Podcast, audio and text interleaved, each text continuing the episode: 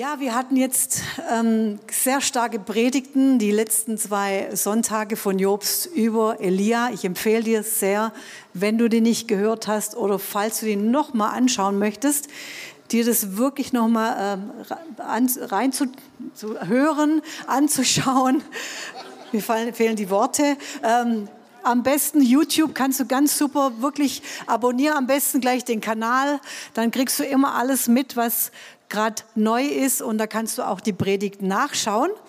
Und ich möchte heute auch in dieses Kapitel reingehen von Elia, aber ich möchte heute über einen anderen Mann sprechen. Ich möchte heute über Ahab sprechen. Und jetzt bitte ich dich, dass du nicht deinen Scanner jetzt einschaltest und dein ganzes Ahab und Isabel Know-how und deine ganzen Ordner in deinem Kopf rausziehst, weil einige von uns, die jetzt schon länger dabei sind, wir kennen schon viele Predigten über Isabel und Ahab, aber der Herr möchte einfach heute neue Offenbarung geben. So Elia, ein Mann Gottes, furchtlos, gehorsam. Wir haben davon gehört, wie er am Bach Grit sitzt, am Ort der Einsamkeit, am Ort der Entscheidung, am Ort der Begegnung Gottes, aber auch bei der Witwe in Zapat sitzt und er eifert für den Herrn. Und wir kennen natürlich die Geschichte, wie er auf dem Berg Karmel diese, diesen Encounter hat mit diesen Baalspriestern. Und ich kann mir das auch seit dem Wochenende richtig vorstellen, was da für ein Rambazamba war, was da für ein, eine Begegnung war war und er war ein Mann des Geistes. Und ganz anders unser Ahab. Und weißt du, das Wort Gottes sagt, schau dir das Ende von Menschen an. Schau dir das Ende an von äh, Personen und es sagt dir etwas über ihr Leben. Und wenn wir das Ende anschauen von Elia, dann sehen wir ein herrliches Ende. Und wir sehen, wie Gott selber Elia abholt in einem feurigen Wagen und voller Herrlichkeit und voller Glanz. Und wir sehen das Ende von Ahab und sein Ende heißt, dass er äh, stirbt und sein Blut lecken die Hunde. Und es ist kein schönes Ende. So, was wissen wir denn über Ahab? Und wenn wir das im Wort Gottes lesen, wissen wir, dass Ahab ein König von Israel war. Ähm, was dir vielleicht nicht so ganz bekannt war, ist, dass er kein rechtmäßiger Königssohn war, denn sein Vater Omri hat sich die Herrschaft äh, durch eine Revolte, durch Rebellion angeeignet. So Ahab war eigentlich kein wirklicher Königssohn und kein richtiger Königsnachfolger und Thronfolger. Und ich möchte mit dir eine Bibelstelle lesen und ich lese das aus der Hoffnung für alle. Und zwar in 1. Könige 16 möchte ich dir im Vers 25 seinen Vater vorstellen. Und dann lesen wir weiter ab Vers 30 bis 33. Auch Omri, das war der Vater von Ahab, tat, was dem Herrn missfiel. Er trieb es schlimmer als alle seine Vorgänger. So, das war der Vater von Ahab. Und dann lesen wir weiter ab Vers 30. Auch Ahab tat, was dem Herrn missfiel, noch schlimmer als alle seine Vorgänger. Nicht genug, dass er wie Jerobeam, dem Sohn von Nebat, am Götzendienst festhielt. Er ging noch weiter und heiratete Isabel, die Tochter König Edbals von Sidon. Er verehrte ihren Götzen Baal und betete ihn an. Ja, er baute ihm in Samaria sogar einen Tempel mit einem Altar. Außerdem ließ er einen Pfahl aufstellen, welcher der Göttin Aschera geweiht war. Mit allem, was er tat, schürte er den Zorn des Herrn, des Gottes Israels, so sehr wie kein anderer israelitischer König vor ihm. So, wenn wir uns die Geschichte der Könige in der Bibel anschauen, dann fällt uns auf, dass es immer ein Auf und Ab war. Ein König gefiel dem Herrn, einer tat, was recht war vor dem Herrn, war in Gottesfurcht. Ein anderer König war wieder böse vor dem Herrn und er gefiel nicht dem Herrn. Und was mich fasziniert ist, obwohl es manchmal so eine Reihe gibt von wirklich schlimmen Königen, schlimmen Vorgängern, steht plötzlich ein König auf, zum Beispiel König Hiskia, der einen völlig anderen Geist hat der die Götzenaltäre einreißt, der den Tempel wieder reinigt, der das Wort Gottes und die Gesetze wieder aufrichtet, der wirklich eine Furcht Gottes ins Land bringt. Und was mich fasziniert ist, dass ein König einer die Autorität hat und die, ähm, die, ja, die Macht hat und die durch ihn wieder die Furcht Gottes ins Land kommt. Und wir sehen, dass Wohlstand in ein Land kommt, dass Frieden reinkommt, dass Segen kommt, dass eine Furcht Gottes kommt und dass ein Schutz vor den Feinden kommt. Und weißt du, das gilt genauso für uns. Eine Entscheidung, die wir treffen, wie möchte ich leben, äh, macht die Linie, wie es weitergeht. Eine Entscheidung. Wir können gottesfürchtig leben. Wir können anders leben als unsere Vorfahren. Wir können aus der Vergangenheit ausbrechen. Wir müssen nicht so leben wie unsere Vorfahren, wie unsere Väter oder wir müssen auch nicht aus den Erfahrungen unserer Kindheit leben. Wir müssen nicht in Wegen laufen, sondern wir können uns entscheiden und deshalb gibt es keine Entschuldigung. Egal was, aus was für Familien wir kommen, vielleicht sind in unseren Familien nur Ehebrecher, vielleicht ist nur Scheidung da. Du kannst ja selber mal überlegen, wie es in deiner Familie aussah, deine Generation vor dir. Vielleicht waren da Mörder, vielleicht sind alle Ehen zerbrochen, Vielleicht haben Kinder und Eltern nichts mehr miteinander zu tun, so viel Streit in Familien. Aber weißt du, dann möchte ich dir heute sagen, du kannst die Person sein, wo der Fluch endet und wo Segen beginnt. Ich möchte dir von mir erzählen, ich, äh, 1988, da war ich 22 Jahre alt, habe ich endlich meine Knie beugen können vor Jesus und konnte ihm wirklich von ganzem Herzen mein Leben geben. Es hat lange gedauert. Es war ein riesiger Kampf. Ich kam aus Okkultismus raus. Ich war sowas von rebellisch. Ich war gottlos. Ich war unrein.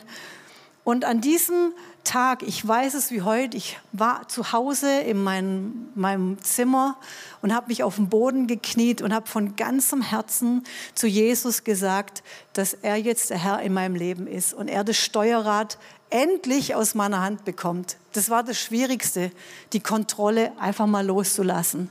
Einfach Jesus das zu übergeben.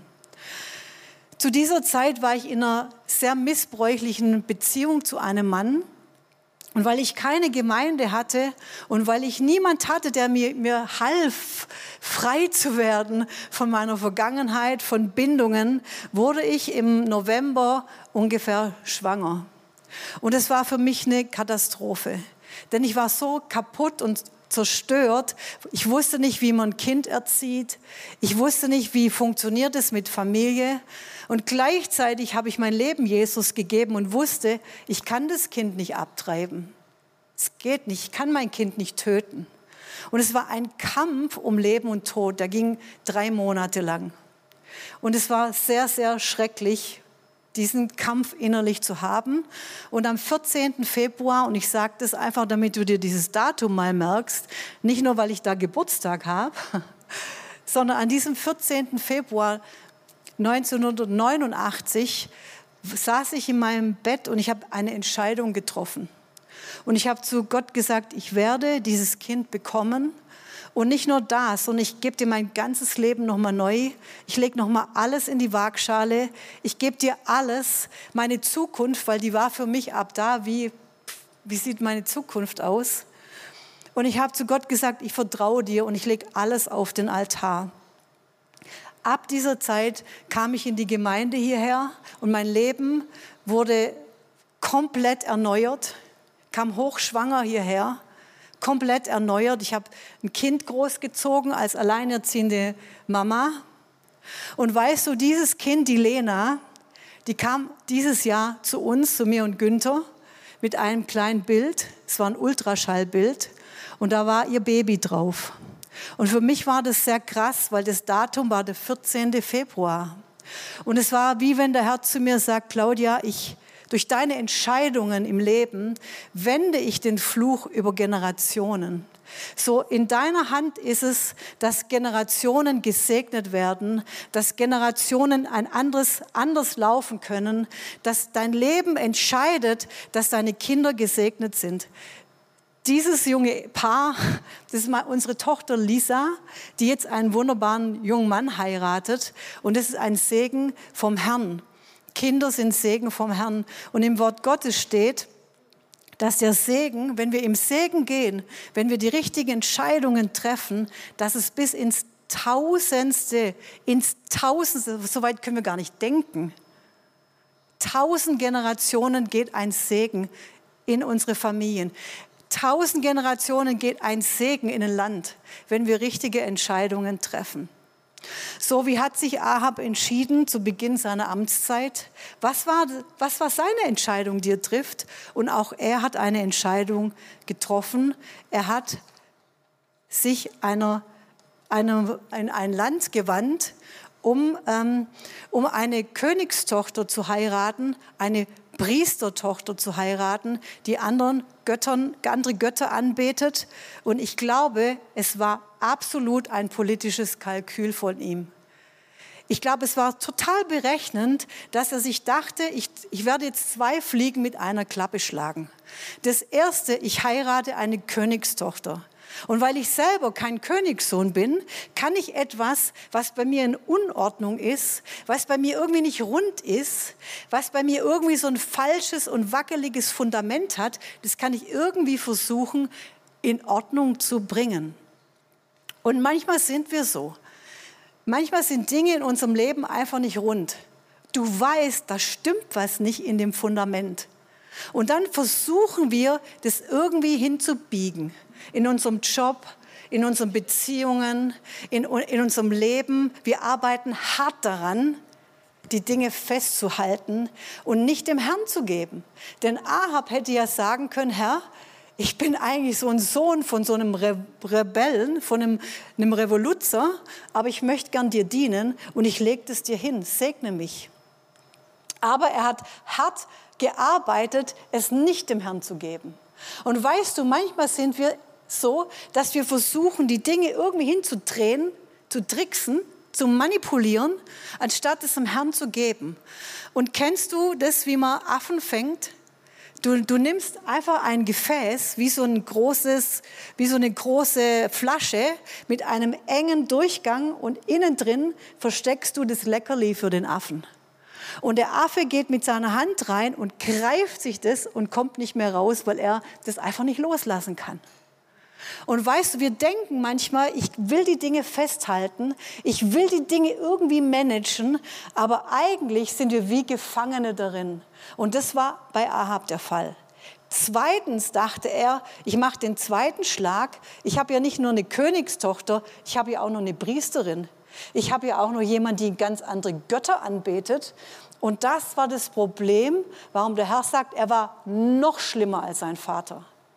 Weil davor war die Sünde Jerobeams. Das war Jerobeam, hat sich angemaßt, nicht nur im Tempel von Jerusalem anzubeten. Er hat Höhen gebaut und hat gedacht, so viel praktischer fürs Volk. Da können sie Jahwe ja da oben noch anbeten. Da haben sie dann noch ein paar schöne Götzenbilder von Jahwe. Aber Ahab dachte, hey, wir führen neue Götter ein. Und ich habe gleich die Priesterin dazu, eine Autorität dazu. Und er führt neuen, zwei neue Götzen ein, das lesen wir nämlich den Baal und die Aschera. Und beide haben etwas mit Landwirtschaft zu tun, weil Baal ist der Gott des Sturmes, er bringt Regen, er bringt Segen und Aschera Fruchtbarkeit. Das passt doch wunderbar für ein Land, das sehr viel von Landwirtschaft lebt. So zwei Fliegen mit einer Klappe und er bringt somit eine, so eine Pseudoversorgung, so ein Pseudoschutz und eine falsche Quelle. Und manchmal versuchen wir rumzutricksen. Wir versuchen es irgendwie hinzubiegen.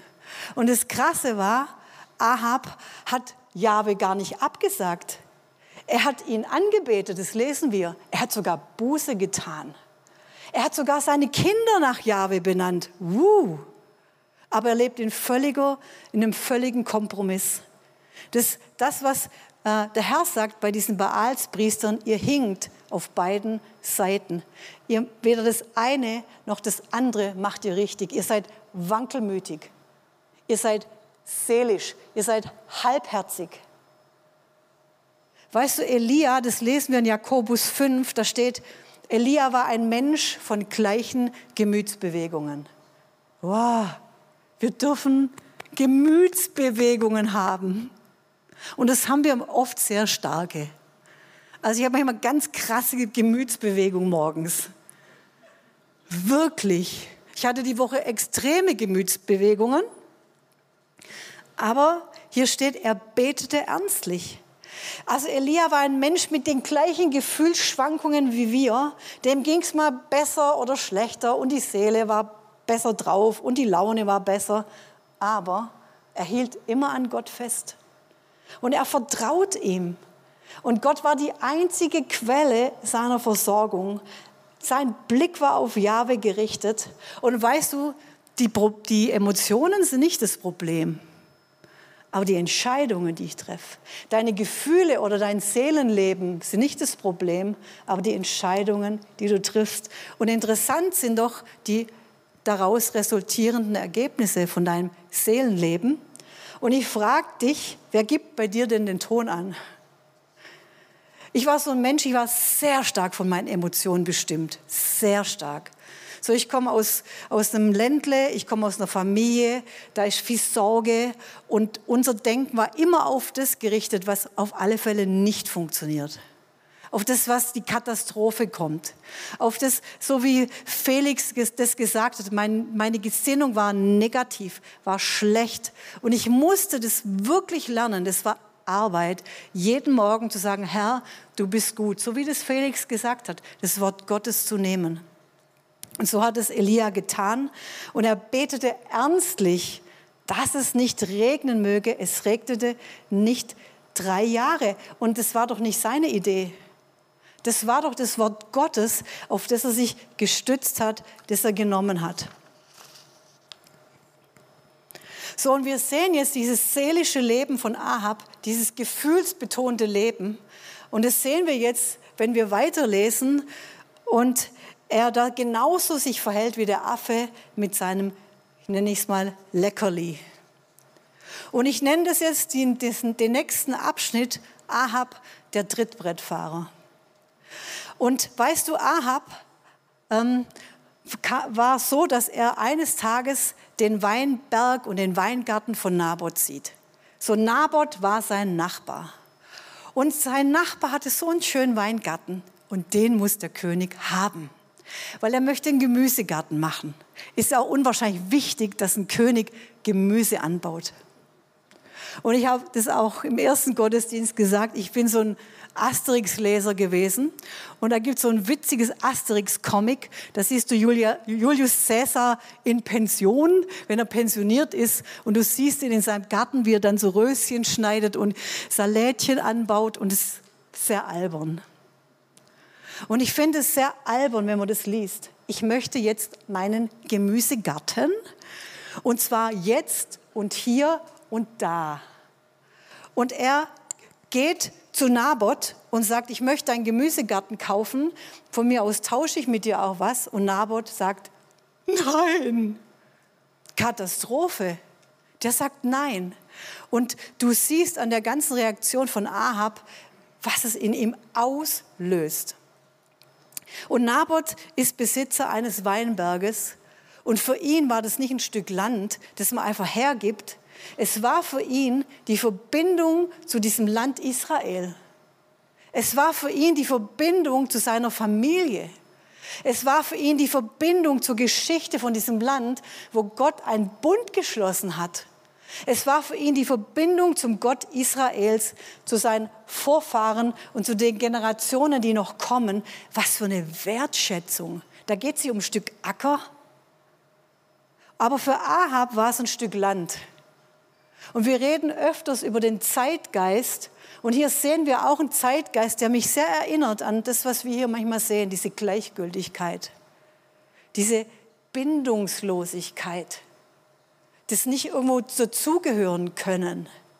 So was Skrupelloses, wenn wir nachher weiterlesen, was Gewissenloses. Und keinen Bezug zu haben, keine Connection zu seinem Volk, zu seiner Familie, zu seinem Land, zu seinem Gott. Beziehungslosigkeit wie in dieser Zeit. Und es geht nur um die Befriedigung meiner Bedürfnisse. Ich will jetzt diesen Acker.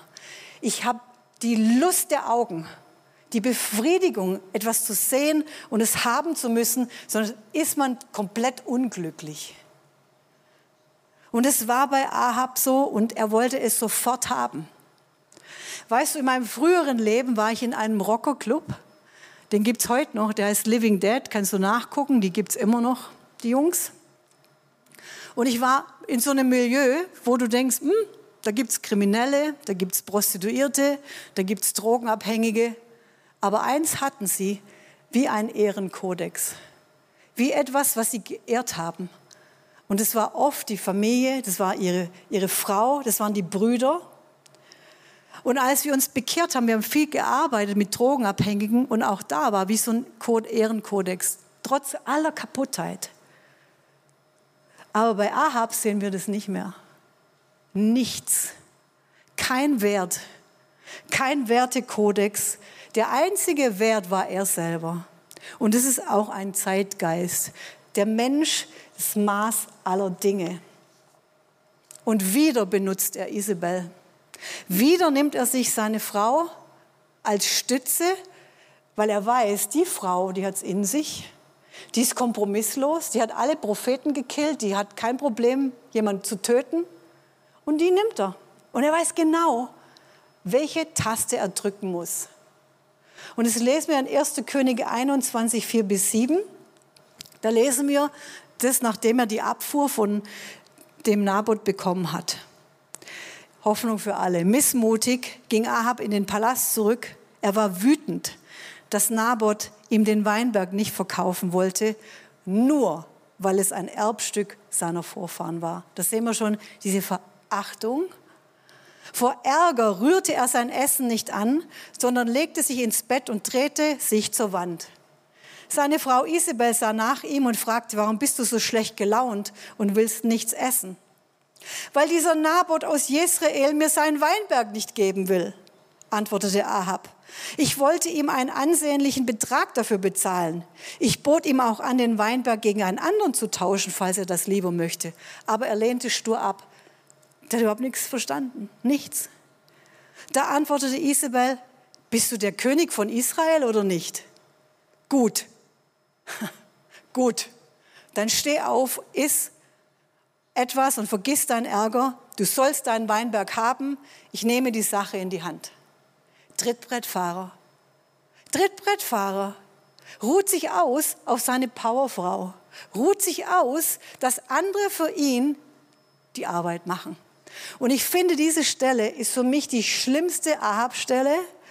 Es ist für mich das unmannhafteste Verhalten ever in der Bibel mit. Dieses Beleidigtsein, dieses sich wegdrehen im Bett, kindisches Verhalten, andere springen lassen, andere in die Bresche springen lassen, anderes machen lassen. Und die Frau fragt ihn, bist du nicht der König von Israel? Und weißt du, manchmal sind wir auch so. Und der Herr fragt uns, bist du nicht eine Mutter? Äh, bist du nicht eine Ehefrau? Bist du nicht ein Vater? Bist du nicht ein Ehemann? Äh, bist du nicht ein Chef in deiner Arbeit? Bist du nicht? Und weißt du, manchmal ist es auch so bei uns, dass wir einfach unseren Platz nicht einnehmen, egal wo, im Reich Gottes, in der Familie. Und vielleicht ist es so bei dir, Mann, vielleicht bist du nicht Vater und vielleicht bist du nicht Ehemann aber im Beruf bist du top. Du bist ein Hammerchef. Deine Angestellten loben dich. Oder du bist ein ganz toller Angestellter, du bist immer pünktlich. Du springst immer ein. Du bist komplett verantwortlich, wenn es bei der Arbeit irgendwo nicht läuft. Du springst ein, du hilfst. Wenn es klemmt, gehst du die dritte, vierte Meile, machst Überstunden. Aber zu Hause lässt du deine Flügel hängen. Zu Hause ist dir alles zu viel. Oder im Reich Gottes, alles zu viel. Auch Gebet, ach, anstrengend. Dritte, vierte Mal, hey, wir brauchen Leute, komm, lass uns nochmal was, oh nee, oh nein, nee, ist mir einfach zu, zu viel. Zu Hause Flügel hängen lassen. Es jemand anders übergeben, deine Verantwortung, Kinder, die Kinder zu erziehen. Aber genauso auch ihr Frauen, Mütter, die nicht Verantwortung nehmen, die die Kinder die Verantwortung überlassen für den Haushalt, zu sorgen, Verantwortung nicht nehmen und die Kinder müssen Dinge ausbaden in eurer Ehe. Kinder sind verantwortlich plötzlich. Wie viele Kinder sind verantwortlich für ihre Mütter oder Väter? Wie viel? Es laufen lassen. Nicht hinzugehen, einzugreifen, zu sagen, stopp hier. Einzugreifen, das kostet was. Das, das ist auch Arbeit. Aber einfach den Platz einzunehmen, egal wo, als Ehefrau, als Schwester im Herrn, als Leiterin, als Mann Gottes, als Frau Gottes. Einfach eine Persönlichkeit zu sein, eine Persönlichkeit im Herrn. Weißt du, und manchmal ist wirklich dein Hinstehen gefordert. Dein Standing. Wir reden immer von Standing. Ich möchte ein Standing haben im Reich Gottes. Ich möchte ein Standing haben als Mutter. Ich möchte ein Standing haben als Ehefrau. Und manchmal haben wir Angst vor so starken Persönlichkeiten. Uh, die bedrohen mich. Oh, die schüchtern mich, oh, da habe ich Angst, die schüchtern mich ein, die sind so, sta so stark. Aber Jesus macht doch starke Persönlichkeiten aus uns. Schau dir doch diesen Petrus an, der war doch changed, der war doch anders. Und manchmal sagt uns der Zeitgeist, uh, so starke Persönlichkeit im Reich Gottes, uh, da müssen aufpassen. Und ich möchte auch noch mal sagen, starke Frauen sind per se nicht dominant. Danke. Oder böse Wesen. Uh, so starke, so starke Frauen. Ähm, ich war eine alleinerziehende Mutter fünf Jahre lang. Ich musste hinstehen ich musste alleine für zwei Personen sorgen, Geld verdienen. Ich muss gucken, was mache ich, wenn die krank ist, was mache ich jetzt? Ich kann die nicht einfach abgeben, meinem Mann. Ich kann nicht abends sagen, ich kann nicht mehr, bitte du jetzt. Ich bin eine starke Persönlichkeit geworden und in Jesus sowieso. Denkt ihr, wenn ich jetzt verheiratet bin mit Günther, ich werde die kleine graue Maus? Was haben wir für Vorstellungen? Von Frauen oder Männern im Reich Gottes. Ihr lieben Männer, wir lieben es, wenn ihr Persönlichkeiten seid. Wir fürchten uns nicht davor, im Gegenteil, wir lieben es, wir Frauen. Ich rede öfters mit hammercoolen Frauen hier in der Gemeinde, die noch nicht verheiratet sind. Und dann frage ich sie, hm, was, was wünschst du dir für einen Mann? Und dann gibt es ja dieses berühmte, mach dir eine tolle Liste. Ob weißt du, was auf den ihren Listen steht? Eins, sie möchten einen Mann, einen Mann Gottes, einen Mann, der hinsteht, ein Mann, der Standing hat, ein Mann, der für Jesus auf die Straße geht, ein Mann, der an Gebetsabend kommt, ein Mann, der als erstes sagt, wir brauchen noch vier Leute, wo bist du? Der sagt, hier bin ich. Das möchte eine Frau. Ein Mann, der seinen Mund aufmacht für Jesus. Ein Mann, wo, den man nicht pushen muss. Bitte komm, Schatz, Gebetsabend. Komm runter vom Sofa, bitte. Der da nicht zufälligerweise mal die Kinder hütet. Und das sind starke Männer. Männer, die wissen, wer sie sind in Jesus. Männer, die Verantwortung nehmen. Die müssen nicht perfekt sein. Die, die brauchen keine Muskeln. Die brauchen keinen tollen Bart. Das interessiert die Frauen nicht. Die wollen einen Mann, auf den sie sich verlassen können. Wo sie wissen, der liebt Jesus, der liebt Jesus an erster Stelle. Weißt du, das ist meine Garantie, dass wir bis der Tod und Scheide zusammen sind. Das ist die einzige Garantie, dass Jesus der Dritte ist im Bund, weil wir ihn lieben und ihn in unsere Mitte reingestellt haben.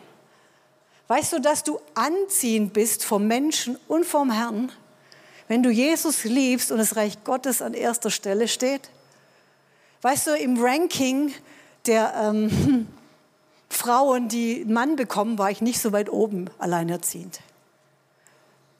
Man hat mir meine Vergangenheit angesehen. Ich hatte eine dicke, fette Tätowierung hinten auf dem Rücken. Es war nicht so cool wie heute. Oh, so cool heute. Boah, tätowiert, so cool. Du warst asozial, du warst kriminell, du warst Knast, warst Drogi und so war ich. Ranking schlecht. Und weißt du, warum Günther sich in mich verliebt hat? Weil er Jesus in mir gesehen hat. Weil er das Feuer in mir gesehen hat. Weil er gesehen hat, die Frau liebt Jesus. Boah, und die ist in Jesus eine Persönlichkeit. Und das bin ich bis heute. Nach so vielen Jahren brennt das Feuer. Brennt das Feuer. Es brennt. Es brennt das Feuer. Und jetzt noch was ganz Krasses. Weißt du, dieser Zeitgeist bei Ahab spiegelt sich nochmal in, in einem Vers wieder und den möchte ich dir vorlesen. Der kommt direkt danach, äh, nachdem erzählt wird, wie, wie Ahab diese Götzenbilder aufgerichtet hat. Und ich, mich schockiert es richtig, was ich da lese. Und es passt wirklich zu unserer Zeit. Und das lesen wir in 1. Könige 16, ab Vers 34. Zur selben Zeit, also als Aschera aufgerichtet wurde, Baal, der Tempel, zur selben Zeit baute Hiel von Bethel Jericho wieder auf. Es kostete ihn seinen erstgeborenen Sohn Abiram, als er den Grund legte, und seinen jüngsten Sohn Segub, als er die Tore einsetzte, nach dem Wort des Herrn, das er geredet hatte durch Josua, den Sohn Nuns. Als Josua Jericho eingenommen und bis auf die Grundmauern niedergeräumt hatte, war der Spruch des Herrn, wer diese Stadt aufbauen wird, der wird bei, dem, bei der Grundlegung seinen ersten Sohn verlieren und wenn er die Tore einsetzt, seinen zweiten Sohn. Was ist es für eine Gleichgültigkeit und eine Kälte seinen eigenen Kindern gegenüber? Ich war geschockt, es zu sehen. Und ich glaube, das ist dieser Geist, der einfach alles laufen lässt, der einfach gleichgültig ist. Der seine Kinder über die Klinge springen lassen kann, einfach weil er sie, sich nicht kümmert, weil er einfach nicht einen Platz einnimmt. Das war der Geist dieser Zeit und das sehen wir vielleicht auch heute zum Teil, diese Gleichgültigkeit und Kälte. Und der Herr möchte, dass wir da was mitmachen. Wir können was mitmachen können heute Entscheidungen treffen, die Segen bringen, die diese Stadt verändern. Weißt du, da waren Könige und die haben ihr Land verändert. Und im Wort Gottes steht, dass er uns, dass er dich zu Königen und Priestern gemacht hat. Wir können die, das Land verändern. Wir können es durch, durch Entscheidungen, die wir treffen, durch die Anbetung, die wir haben, durch das, wie wir, wie wir sind wie Elia und wir können, dass das Feuer fällt, dass die Stadt, das Land sich verändert. Und der Herr sucht Leute, die sind wie Elia, die diesen Geist von Ahab ablegen, wirklich umkehren und sagen, Herr, ich verlasse mich auf deine Wege. Und komm, lass uns so gemeinsam aufstehen, da wollen wir beten.